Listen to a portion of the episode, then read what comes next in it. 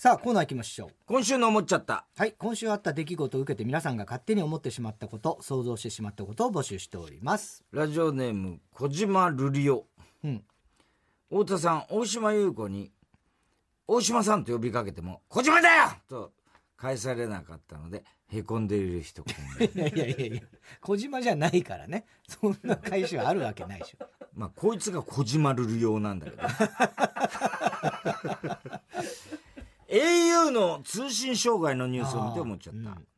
もし今の首相が大平正義だったら、今回の件を受けて発言するときは、うーうーではなく、えー、いうと言ってから、もう誰がわかるんだよ。大平総理ね。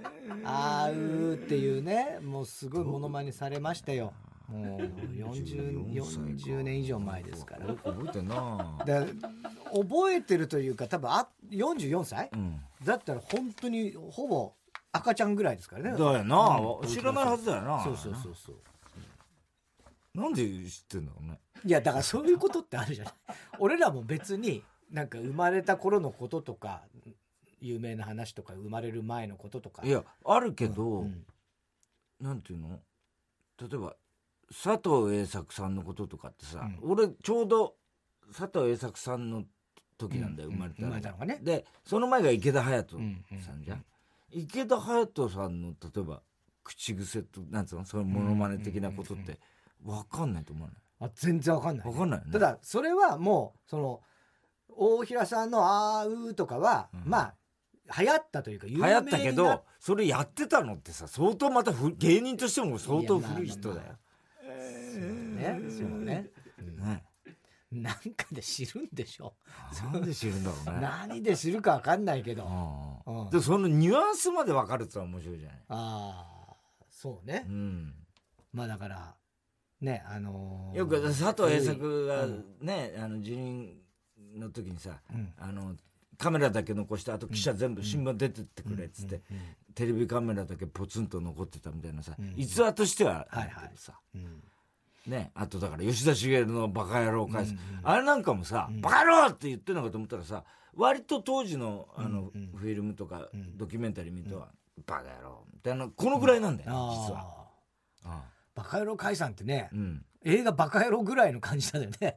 イメージとしてはね。バカ野郎って言ったのかなと思うじゃん。うん意外とそうでもないんだよそうでもないよね。バカ野郎みたいな感じだよね。あれはでも森重さんがね、小説、小説吉田学校っつって、森重さんが吉田茂やったんだよ。あれよかったよね。あそう。うん。見てねえああ、見てないんだ。いい君で、見てないのかい、君は。な。森重になっちゃった。どうした君は見てないのか何やって君は。はい、ごきりたまんよ、君は。本当に、おー、なんつってね。必ずあの、社長万有機で、森、森そば粉をあげて、それをのりへいさんがハサミで切るっていう。あのギャグが最高でしたけどね。秘書なんで、必ずハサミで切るっていうね。えー、ラジオネーム、とりとり特報。テレ朝の番組、博士ちゃんで、芦田愛菜ちゃんと鈴木福君の成人スペシャルを放送していたんだって。うん丸森のね、二人。成人式か。成人になったんだ。18歳と。18歳か。18歳を放送してって思っちゃった。あと何年経っても二人のことは、ちゃんやくん付けで呼ぶと思うが、寺田心くんの場合は、あまりにも大人びているので、成人したらすぐに全国民がさん付けで呼び出す。そんな大人びてるの？寺田心。最近の寺田心くん見て言ないうな。ことは大人び。てるけどねん。心さんとか言い出したのかな。なんかね、子供店長どうした？あれ。かっこよくなったんだよ。あ、そうなうの、ん。あの子供店長ね、すごいイケメンになったっていうなんかで見たな。ああ、そう。うん。ラドクリフは結構な、入れ墨は入れちゃったりしたろ？あれ。ああのー、ヌードになったりしてたよな、ラドクリフ。ハリーポッター。ハリーポッター。ああそうだっけ？うん。うん。確かなんか、ちょっとセクシー、セクシーな。ちょっとセクシーな感じで。入れ墨は知ってなかったかな？でもなんかちょっとヌード、衝撃的な、あ、そうなんだ。なんか筋肉隆々の割とだから、あの、可愛らしいおかっぱのさ、メガネの構造みたいな感じだって。えなんか俺の股間のハリー・ポッターみたいなこと言い出すようになっちゃったからね。言わねえよ。魔法かけちゃう。かけちゃうぞ。ピッピッピッピみたいな感じ松で本いいよな。テレビの国から。ラジオネームキング極東ベイクライト。太田さんローリング片玉チョップをお見舞いして大月健二の顔面にひびを入れた人。あれは俺のせいか。ひび入ってたねねえ、大月健二。オリエンタルラジオが音楽番組でパーフェクトヒューマンを披露していて思っちゃったあ、なんかやったってね、ニュースになってた。あそううん。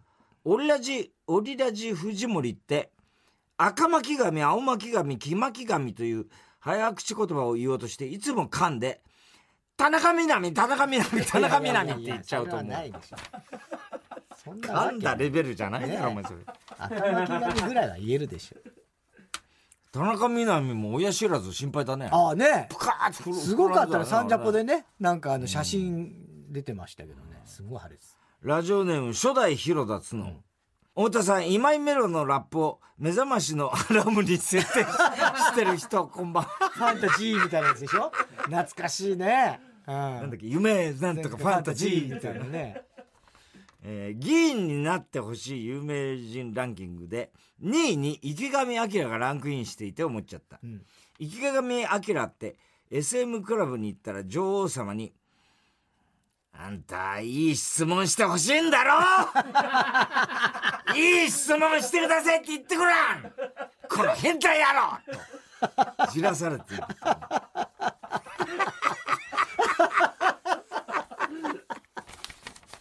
質問してほしいって言ってもらいたいです。言いたいです。いい質問してください、女王様。みたいな。やってんのかなやってるか池上さん。えーラジオネーム、ポンプ屋のポン。太田さん、大仏お神こんばんは。大仏おかみ。エリック・クラプトン、あ、エリック・クラプトンコロナ感染から復活、復うん。活だって。うん。で思っちゃったことコロナになってたんだよ、ねクラプトンもしエリック・クラプトンがバカボンのレレレのおじさんだったら「レイラレラレイラ名曲ですか?」って言うと思う レイラね。名曲ですか？レレレのレイラ。バカ野郎。えー、郵便番号 107-8066TBS ラジオ火曜ジャンク爆笑問題カーボーイ。メールアドレスは爆笑アットマーク TBS.CO.JP 今週のお坊ちゃったの係までお待ちしております。さあ続いては。哲学的！はい太田さんが流行らせようとしているギャグ。哲学的！このギャグをもっと使う機会を増やすために皆さんからも自分の哲学を募集しております。ラジオネームオーシャンうん。昔ながらのラーメンは値段も昔ながらにするべきだ哲学的まあね。でもしょうがないんだよ今はまあね値上がりだから。本当に。大変。勘弁してやってくれこれは、うんもうね。俺からも頼む。うんうんでお前から頼む。勘弁してやってくれ。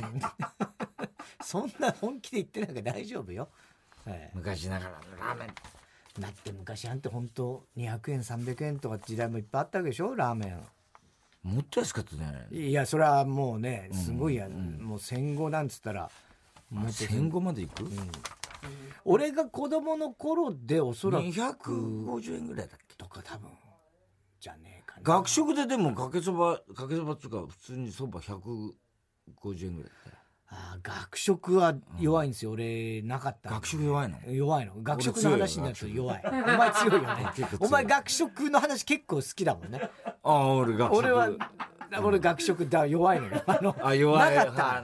シティ派だからね。いやシティとか関係ないよ。あのそうそれでないとかあるんじゃない。都会っ子別に都会でも学食ある学校いくらでもある。でも行かないわけじゃん学食にあえて。だ外食産業に行っちゃうわけじゃん。外食産業。まあまあ外食には行きましたけどでも違うね学食だパン屋はあったのよ。うん。ね。でそのパン屋に行ってよく買ってましたよ。ただ学食憧れた。憧れたって俺全然行ってないじゃない学食。いや日芸の学食。日芸の学食はいやもう日芸な高校の話俺が今言ってたの。日芸の学食は あまり魅力を感じただからだから言ってんだよ。でもお前も言ってた俺お前は別になんかテニス部の女の子と話しに行くとかそんなそうそう。感じでしょ？あででも別に一人でもフラッと学食でカレー食ったりしてたからね、俺。あそう、うん。俺はもうバリンとか行っちゃうからね。だからシティ派だシから。ティ派だからさ その喫茶店。いや高いもん全然。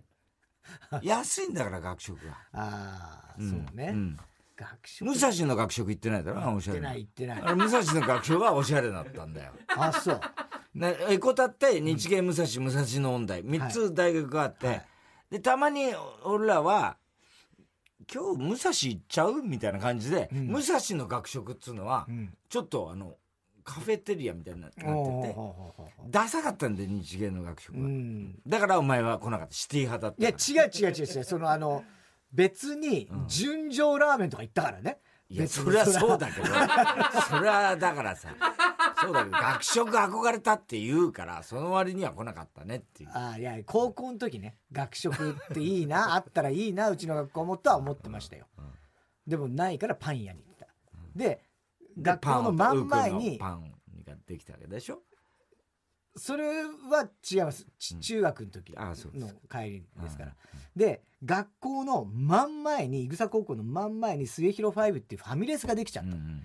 でそこ行ってたんだよ、ね、よくそっちに行ってた。ドリア食ってたんでしょ？そこで。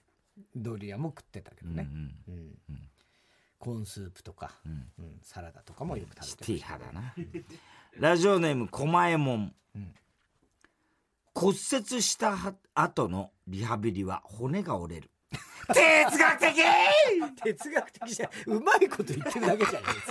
哲学的じゃないよ別に。確かに骨が折れる、ええね。うん、骨折した後のね、ん。リハビリ。えー、ラジオネームどうにもならんよ、ん。そこまでメジャーじゃない四字熟語を使う時なんかちょっと緊張する。哲学的！確かにね。合ってるかどうか自信なかったりねガシン翔太みたいな。ななんだろうね。メジャーじゃない。メジャーか。いやー難しいね。そう言われるとなんなんだろうね。えー、千載一遇。それ結構メジャーメジャーな方か。メジャーじゃないネザー。なんだろう。もう語彙力がなくて出てこない、ね、そうだね坂田がさよく言ってたよな、そういう。獅子心中の虫みたいな普通のトーク。普通の会話で使うななよお前それを。あいさんこうまさに獅子真心中鍮の虫なんだよとお前頭良すぎるわラジオネームストレンジラブ。透明感のある女優ほど存在感がある。哲学的！これはうまいね。確かにそうだね。そうね。うん。透明感がある女優さんうんまあ原田知世さんとかね 透明感があるような気がするけどね。さんね。まあいまだに透明感ずっと原田知世さんね。いやいやいや透明感あったよまあ当時ね。ねそうねでもほぼ透けてたもんいやねそんなことはないけど。透明感あるなみたいな今現在後ろの景色が見えたよね。じゃあそれは時をかけてたから。時をかけてたからじゃねえよお前、うん。そんなわけないだろ、今でもナイツの土屋はビバリー内では透明感があるって言われてるね透明感がありすぎる。無色。無色。ラジオネームお前はどうしたいの、傷の舐め合いで治る傷もある。哲学的！いやまあそりゃそうだろう。だから舐め合うんだよ、まあね。うんいいいいでしょ傷の舐め合いだって別にね。ね、だから治治る傷もあるってそれそうなんだよだから。そう直そうとしてんだから。うん。うん。ね、昔さなんだあれブラックジャックだったかな。あのーなんか野良猫の子供かなんかがすごい怪我するのよ。うん。車にはねられうんなんかそんなような、うん。でそれをこうあの親猫がうん。こうずっとん縁の下かなんかで舐めてる。な舐めてるで、うんいやそんなことしたって無理だよってブラックジャックは思ってるわけ。ブラックジャック。ブラックジャックは思ってるわけ。ね。見てんの？それをそれそれなんかで見て。ブラックジャックでブラックジャックは本業の方の手術が多分あったんですよ。ね。でそれはどうだ成功したかどうか分かんないんだけど、うん。で終わったら、うんそのもう絶対無理だと思ってた子猫が元気に走り回ってるって最後うんすんごいうひょーみたいになるいや、違う違う違う違う違う。テンションが違う、テンションが違う。うひょうじゃなくて。ブラックびっくりえーブラックびっくりじゃねえんだよ。そんなんじゃないの。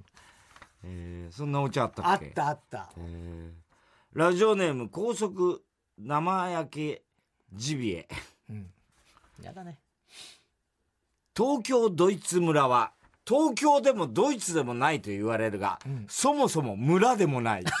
哲学的？確かに。ここ盲点だったよね。盲点だったね。村じゃねえだろみたいなね。確かにね。まあいいじゃん。全部が嘘じゃねえか、えーラジオネームキング来ました。極東ベイグライトアングラ映画の人気の理由はエロいから。哲学的！そうともこういう。とこあるよ。え？こういうとこある。あそうなのかね。うん。まあまあだそういそういうと映画もあるんでしょうけどね。大抵塗ればあるからねアングラ映画ってね。なんか。あーだまあそれが日活ロマンポルノのね、うんうんうんああいう監督たちはみんなそっち流れたみたいなのもあるしね、えーラジオネームどうにもないよ、んイケメンゾンビは腐ってもたい腐ってモテたいとか言ってそうだって 哲学哲学的哲学的じゃねえよ。なんだよイケメンゾンビってイケメンゾンビってなんだそれ大体よ。イケメンゾンビ。そうもねえやゾンビなんてえー、郵便番号107-8066火曜ジャンク爆笑問題カーボーイメールは爆笑アットマーク tbs.co.jp まで哲学的の係までお待ちしております。さあ続いては。そんな俺も令和の怪物。令和の怪物と呼ばれている佐々木朗希投手のように自分も令和の怪物だという方からのメールを募集しております。ラジオネーム波乗りトマト、うん。最寄り駅最寄り駅どこと聞かれた時に「こまーごめ」です。答えるようにしている。そんな俺も令和の怪物こまーこごめ、まあごめいいね。まあごめがいたんだね。駒込の中にね。うん。はあ。こまーごめ令和の怪物だねそれはね、うん。まーごめちょっと流行ってきたねだんだんね。すごいなあいつな。すごいね。ねシェアハウスもだからこれでまたね。ああそうかあいつもいたんだっけ？森本サイーダーとそうそうそあなんつったっけあいつ？う大鶴ひまんね。大鶴肥満かうん。大鶴肥満。うん。あいつもいたんだっけ？そうそうそうそうそあじゃあ取り合ってんのか？その岩倉。いやいや今倉取り合ってないと思いますよ。いいやそれは分からないですけども、うん心の中でどういうことなのか。うんだからマーゴメがピザ焼いてね。ねやってたよね。だからマーゴメあの大鶴肥満がさうん。その小沢と伊藤と岩倉がまあもし付き合ってすればだよ。それであの大鶴肥満がうん。岩倉となんかホテルから出てくるとこ激写されちゃってああ。で記者会見開いて「まーちゃんごめんね」って言ってほしいよね。言ってほしい。よね。言ってほしいね。うん。えー、まー、ちゃんにじゃねえんだ。まー、ちゃんに謝ってどうすんだって でマルシャがこうなんか見てるみたいなさ、あそそこであれが見てんだよ、あのあの川崎麻世の神カイヤカイヤが腕組みしてるいや、でカイヤ関係ないだろ、それ。違う、いや、マルシアも関係ねえわ。ラジオネームそのな投げ方は肘を壊す、うん俺は他人の家でおならを出そうとして間違えてうんこがちびったとしても平気でソファーに座るいや、ダそメダメダメ令和の怪物令和の怪物じゃない。ダメだろこれダメ、それは。え？本当に。よく座れるよね、平気でね。まあお前もな。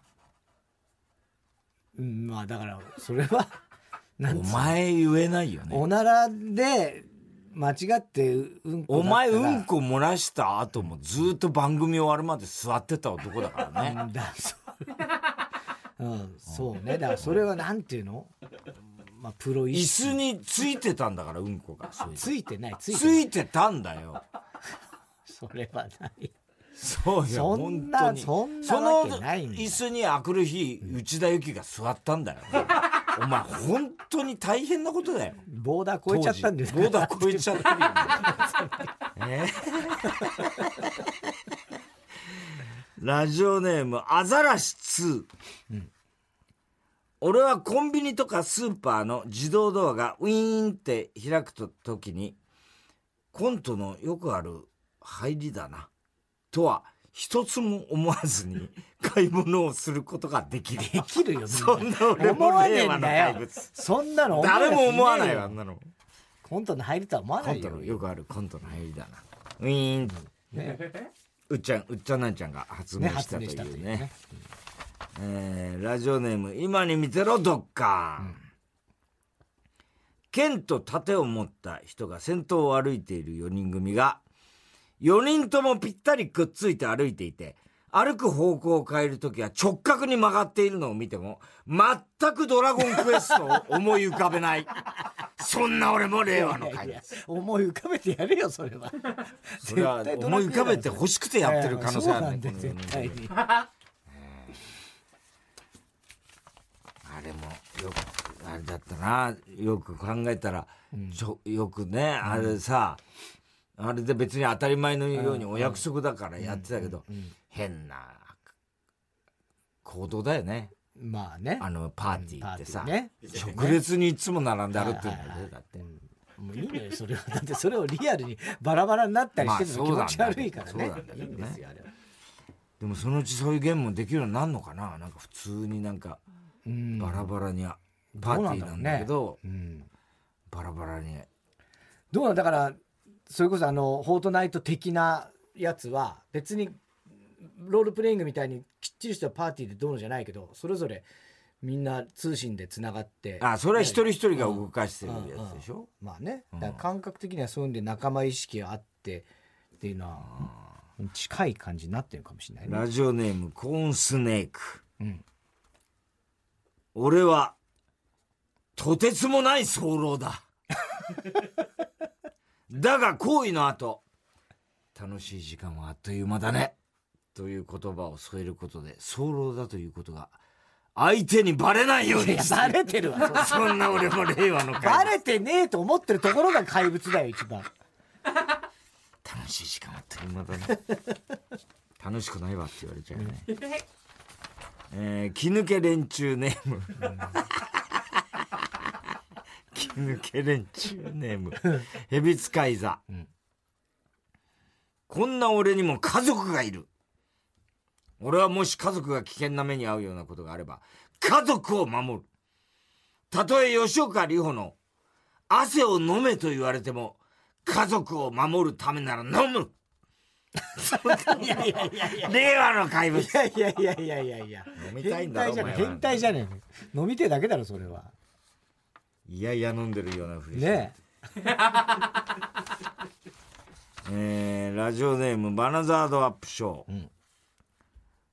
俺は自分の俺は自分の部屋でオナニーをしている時に、うん。母親がノックせもせずに急にガチャッと部屋に入ってきても射精するまではそのまま手を止めない。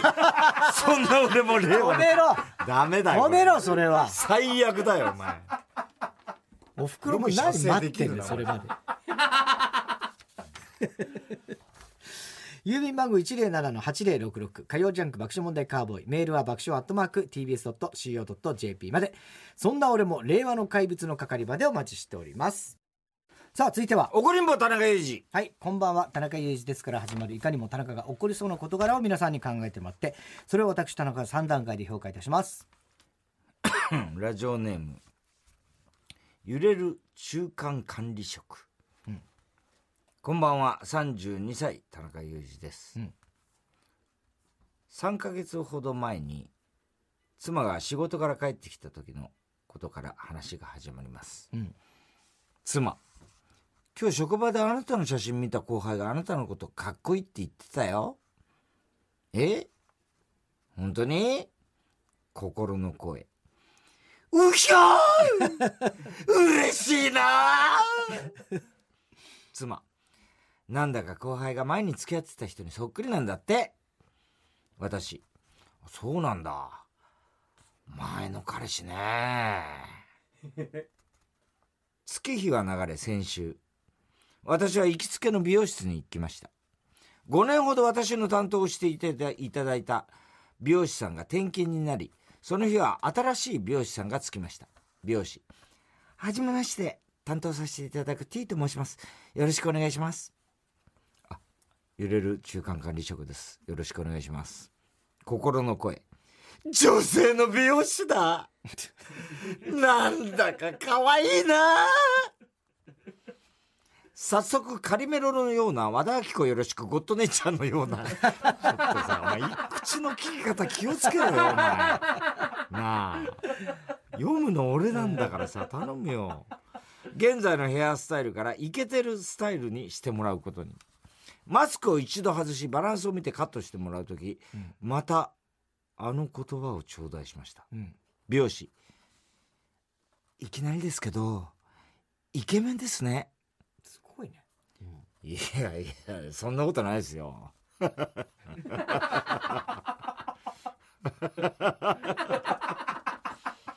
美容師。今彼にすごく似てて。え？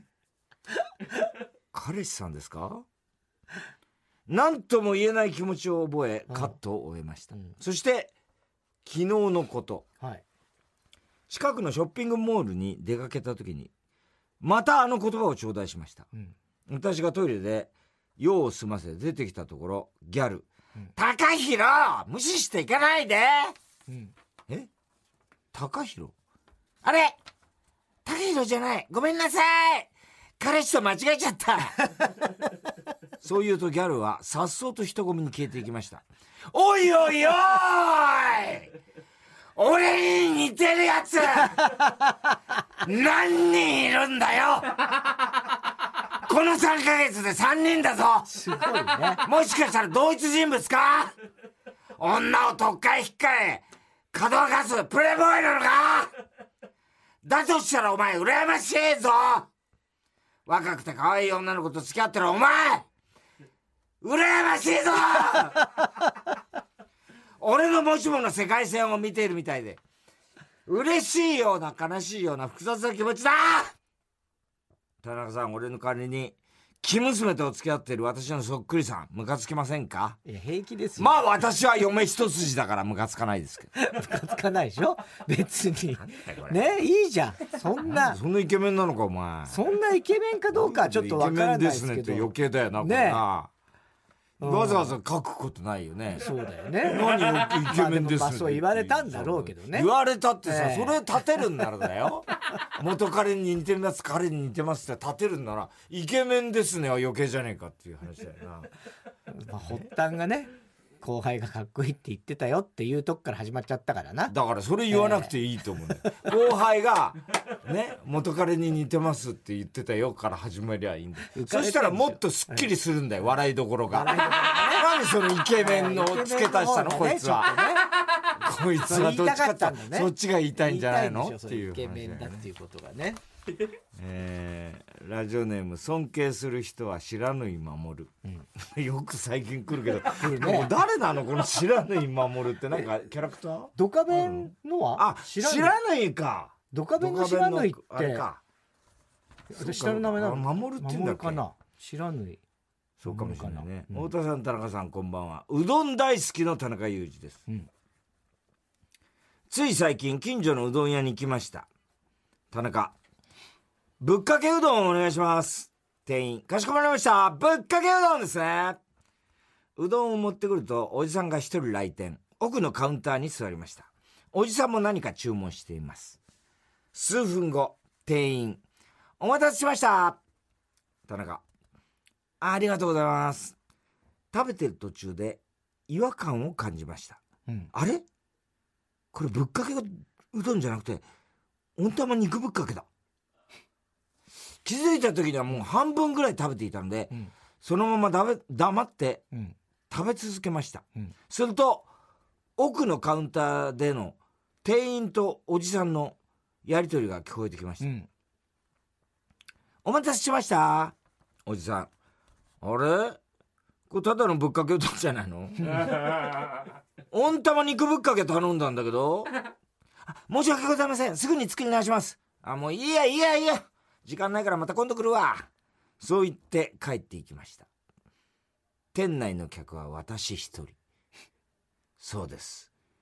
おじさんの温玉肉ぶっかけは私の食堂を通過し胃袋に吸い込まれてしまっているのです、うん。すると店員が私の方へ来ました店員注文を間違えたみたいでよかったらこれも食べてください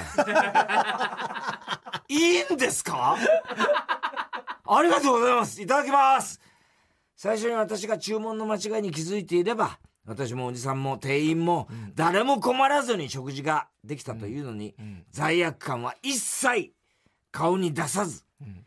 うどんを2人前食べました。お食べ終わり会計をしにレジに店員。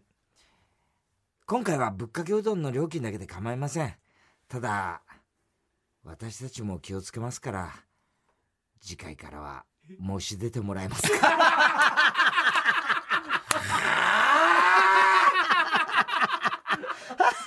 俺は4630万円を猫ばばしたあいつかよ！俺はあいつと違って食べてる途中で気づいたよ！半分も食べてたから申し出てもおじさんにはもうあげられないだろ。それに次回からってなんだよお前。また同じ失敗する気満々だし俺がまた来るってなんでお前が決めてんだよ。あと店員お前気づいてないだろうけどな。俺とお前は中学の同級生だ。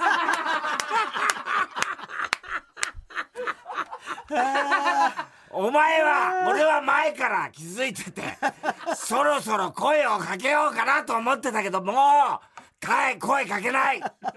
声かけたらお前は俺の悪口を言いふるすだろ。ちょっと好きだったんだぞ。それなのに申し出てもらえますかって。めちゃくちゃ傷ついた田中さんこれってムカつきますよ、いや、超ムカつくよ。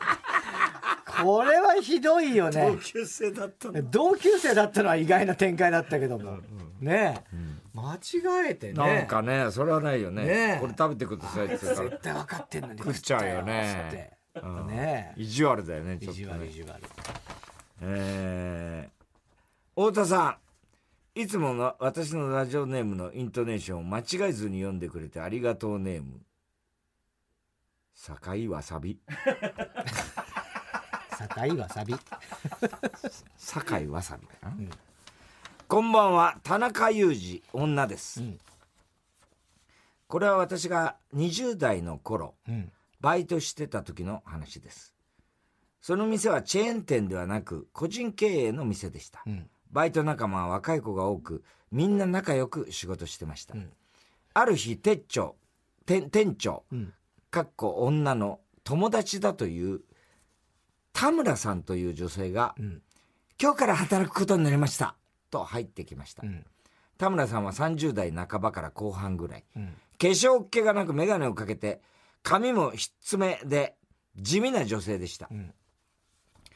しかし田村さんは私たちのようにレジで接客するわけでもなく事務所兼休憩室にいるだけでうん。何をしているか謎でした 何してんだある日バイト全員一人ずつ田村さんから事務所に呼び出しがありましたうん。呼び出しから帰ってきたバイト仲間の子は不可解な顔をしていましたうん。一体何の話なんだろうとうん。想像もつきませんでしたがついに私も呼ばれました、うん。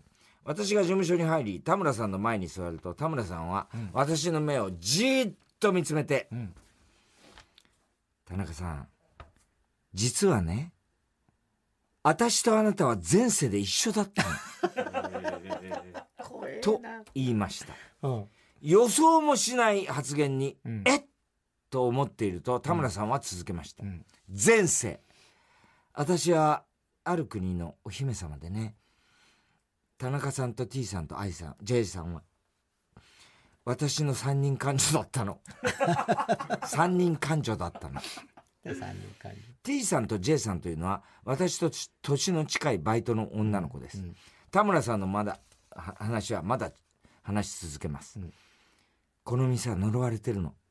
先代の社長が事故で亡くなってね悪霊に取りつかれてるの。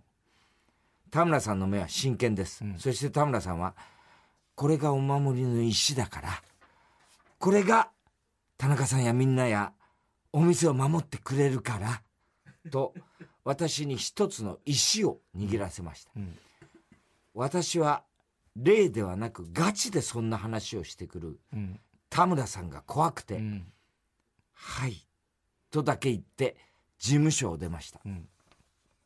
田村さんの呼び出しが終わった。私は他のバイト仲間にも「どんな話された?」と聞くとみんな私と同じ内容でうん石ももらってました。うん。しかし一人だけ呼び出しされなかった子がいました。うん。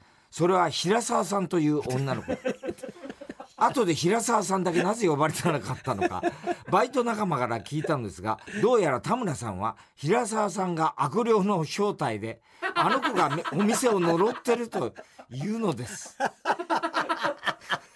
そして私がバイトの休みの日です。寝ていた私は田村さんから電話で起こされました。うん半分寝ながら電話に出ると田村さんは息も途切れ途切れでした。田中さん今私悪霊と戦ってるの。田中さん渡した石持ってるでしょそれを握って一緒に戦って。やべえやつだろこれはあ気色あるんだてめえはよ前世がお姫様ってなんだ？私たちが三人勘定って設定。なんでなんだよ？なんで地味なお前がお姫様で。どう見てもお前より若くて可愛い私と T さんと J さんがお前の下僕なんだよ。平沢さんだけ悪霊にした理由なんとなくわかるよ。平沢さんがサザエさんでいう金沢花沢さんちびまる子ちゃんでいう右屋さん的な意志だからだろ。あとな店の東西南北の全ての隅っこに盛り塩すんのやめろ！てめえがなんでいきなり店に入ってきたか。理由も今のバイバイトの社長の愛人だからってバイト全員に言われてんだぞ。私の貴重な休息の睡眠を奪うな！この電波オカルトババアが。てめえが悪霊だろうがよ。田中さんこいつ怖すぎませんか？怖すぎるから超ムカつくわこれ。ひどいね。すごいいるんだねこれね。まだその石をなんかかわされなくてよかったって感じですよね。だ目的は分かんない、ね、わかんないね。こっからまあ誘い込むんだろうけどね。ねでも平沢さんが悪霊平沢さんだひどすぎるよいくらなんでもな。平沢さんいたんだその店にみたいななえー、おはがきは郵便番号 107-8066TBS ラジオ火曜ジャンク爆笑問題カーボーイメールアドレスは爆笑アットマーク TBS.CO.JP 住所氏名も忘れなく怒りんぼ田中裕二。抜けたね。はい。この後ですからここまではもあういいつも駆け抜けこの後がもうどうしても駆け抜け。られないんですよね。